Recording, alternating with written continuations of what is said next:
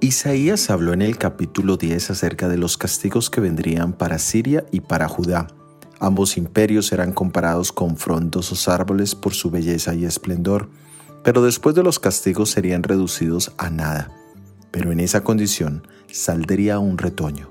Ese retoño es el Mesías, y él vendría de la casa de Isaí, de la familia del rey David.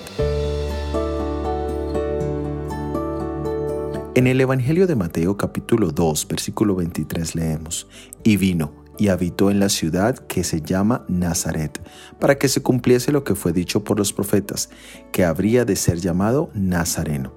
Jesús era descendiente de David, pero para el tiempo en el que llegó a este mundo, la familia de Isaí era casi nada sus padres terrenales eran pobres y vivían en la oscuridad. Jesús creció en una pequeña ciudad llamada Nazaret. Los inicios terrenales de Jesús fueron humildes. Todo esto marcaba que su reino no era de este mundo. Estos elementos nos hablan que no importa cuán limitadas y pobres sean nuestras raíces, siempre tendremos esperanza de llegar al reino celestial. Nuestro Redentor Jesucristo siempre se identificará con nuestra condición. Esto también nos indica que el final es mucho mejor que el comienzo. Confía en el vástago de Isaí. Soy Óscar Oviedo y este es el devocional Jesús en 365 días.